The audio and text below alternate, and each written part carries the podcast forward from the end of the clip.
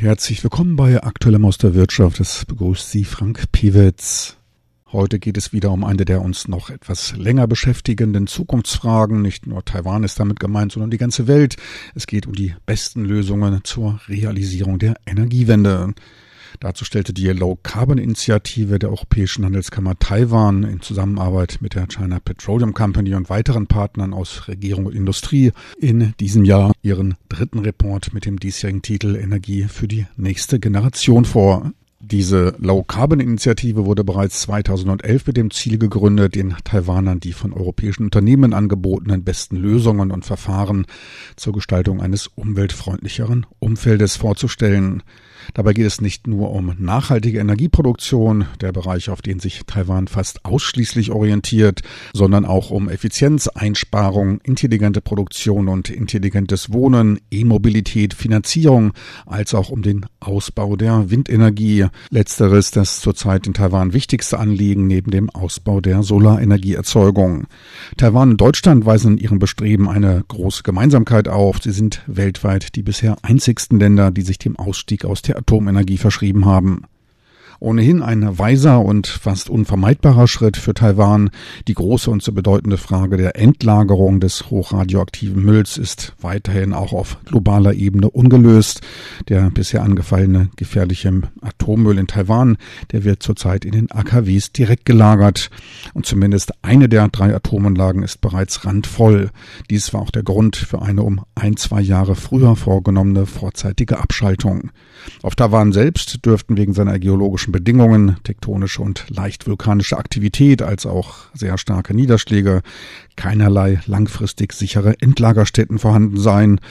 Dabei sprechen wir von einem Zeitraum von mehr als 100.000 Jahren. Für den Einzelnen ein sehr langer Zeitraum, für Geologen eher ein kurzer. Bis 2025 sollen dann sämtliche AKWs peu à peu abgeschaltet sein. Die entstehende Lücke im Stromangebot will man dann durch den raschen Ausbau der erneuerbaren Energien ausfüllen. Bis 2025 sollen dafür 5,5 Gigawatt an Kapazitäten im Offshore-Bereich an Windenergie entstehen. Der Onshore-Anteil wird leicht auf 1,2 Gigawatt angehoben. Weitere 20 Gigawatt an Kapazitäten werden bis dahin im Photovoltaikbereich geschaffen. Der Anteil der erneuerbaren Energien an der Stromerzeugung, der soll dann etwa 20 Prozent betragen. Doch wie beurteilen die europäischen Unternehmensvertreter die bisher von Taiwan unternommenen Schritte zur Realisierung dieser wünschenswerten Ziele? Wo gibt's Raum für Verbesserung? Eine auf der Pressekonferenz gestellte Frage, der sich zuerst Giuseppe Izzo, Vorsitzender der Low-Carbon-Initiative der Europäischen Handelskammer stellte, wird es auch in Zukunft ausreichend Energie geben? General, I believe that plan announced by the government ich denke, dass der von der Regierung angekündigte Plan gut genug ist, auch wenn er wegen der Realisierung bis 2025 nur unter viel Einsatz zu erreichen ist und vor diversen Herausforderungen steht. Doch insgesamt betrachte ich ihn als einen guten Plan. Die europäischen Unternehmen stellen dazu eine Reihe von Lösungen im Bereich von intelligenter Mobilität und Produktion und der Kreislaufwirtschaft vor. Wenn man allgemein über die Energieversorgung spricht, muss man sich über die Energieerzeugung keine Sorgen machen, der Bereich, über den wir heute sprechen, sondern über die Verwendung von Energie. Bei Einsatz entsprechender Technologie wird man effizienter, was als intelligente Produktion oder Industrie 4.0 bezeichnet wird. China bezeichnet dies als China 2025. Dies wäre ein Bereich, den es es anzugehen gilt. Zweiter Bereich ist die intelligente Mobilität, Elektrofahrzeuge.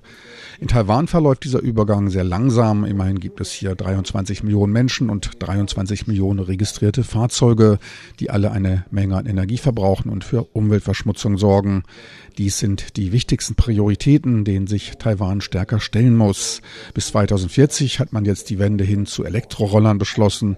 Ich denke, dass China dies bis 2025 umgesetzt haben wird. Bis 2040 ist es in der Tat noch eine sehr lange Zeit bei dem Anliegen, die CO2-Emissionen zu bekämpfen, insbesondere was die Mobilität betrifft. Wenn wir die Frage der Energieerzeugung betrachten, sind die Pläne meiner Ansicht nach sehr klar und richtig. Es wird eine Reihe an Herausforderungen geben, doch stellen diese das Ganze nicht in Frage. There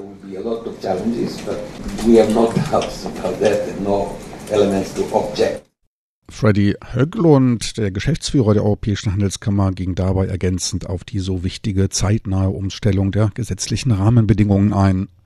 Uh, die Bedingungen zur Erfüllung der Ziele der Regierung im Bereich der gesetzlichen Rahmenbedingungen stehen ganz oben und müssen schnell umgesetzt werden. Doch der Reformprozess bei diesen gesetzlichen Rahmenbedingungen ist nicht unbedingt so schnell, wie er sein könnte. Wir würden dies gern etwas schneller umgesetzt sehen. Dies ist eine Voraussetzung für eine fristgerechte Umsetzung dieser Ziele. Doch wie könnte man diesen Prozess beschleunigen? Dazu der LCI-Vorsitzende Giuseppe Izzo. Aus dem Blickwinkel der Industrie betrachtet denke ich, dass der Großteil der Produktionsanlagen in Taiwan alt und nicht sehr effizient ist. Vor drei Jahren stellten wir dieses Thema schon in einem Bericht über energieeffiziente Produktion vor. Die europäische Technologie verfügt über die besseren Kompressoren, bessere Technologie für eine effizientere Produktion. Ich denke, dieser Prozess könnte schneller verlaufen.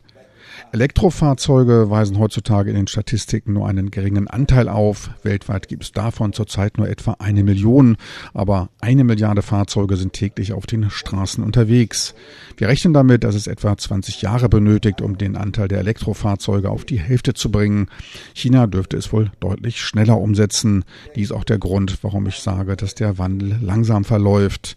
Es wäre daher wünschenswert, wenn man sich zur schnelleren Umsetzung das Ziel eines 50-prozentigen Anteils an Elektrofahrzeugen Elektrofahrzeugen bis 2040 setzen würde. Hinzu kommt, dass Taiwan ein sehr kleiner, stark industrialisierter Ort ist. Es sollten daher bessere Produktionsanforderungen vorhanden sein. Dies ist allerdings nicht nur ein Problem der Regierung, sondern auch des privaten Sektors.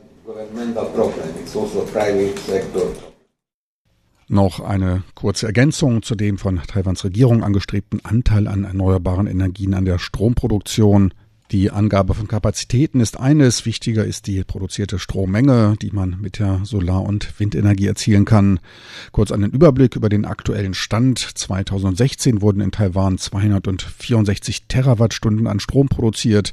82 Prozent davon kamen aus fossilen Quellen. Bis 2025 dann soll der Beitrag der erneuerbaren Energien an der Stromproduktion sich auf circa 50 Terawattstunden vervierfachen. Doch auch dies entspräche dann nur knapp 19 Prozent der Stromproduktion des Jahres 2016. Die 20 Prozent Quote kann daher nur erreicht werden, wenn der Stromverbrauch leicht sinkt. Momentan ist er weiter am Steigen. Gewünscht ist natürlich eine wachsende Wirtschaft. Dieses Ziel müsste dann bei stagnierendem Stromverbrauch erreicht werden. Auch wenn der Stromverbrauch weniger stark als die Wirtschaft wachsen sollte, ein Tatbestand, der bisher kaum von einem Land erfüllt wird, steigt absolut gesehen der Energieverbrauch. Ohne Energieeinsparungen, dazu zählen auch Effizienzsteigerungen, wird dies nicht möglich sein. Und immer daran denken, dass meist nur über den Anteil der grünen Energie an der Stromerzeugung geredet wird. Diese macht in Deutschland nur 30 Prozent des gesamten Energieverbrauchs aus. Der Anteil der erneuerbaren Energien an Primärenergieverbrauch, der beläuft sich auch in Deutschland trotz aller Anstrengungen lediglich auf knapp 12 Prozent.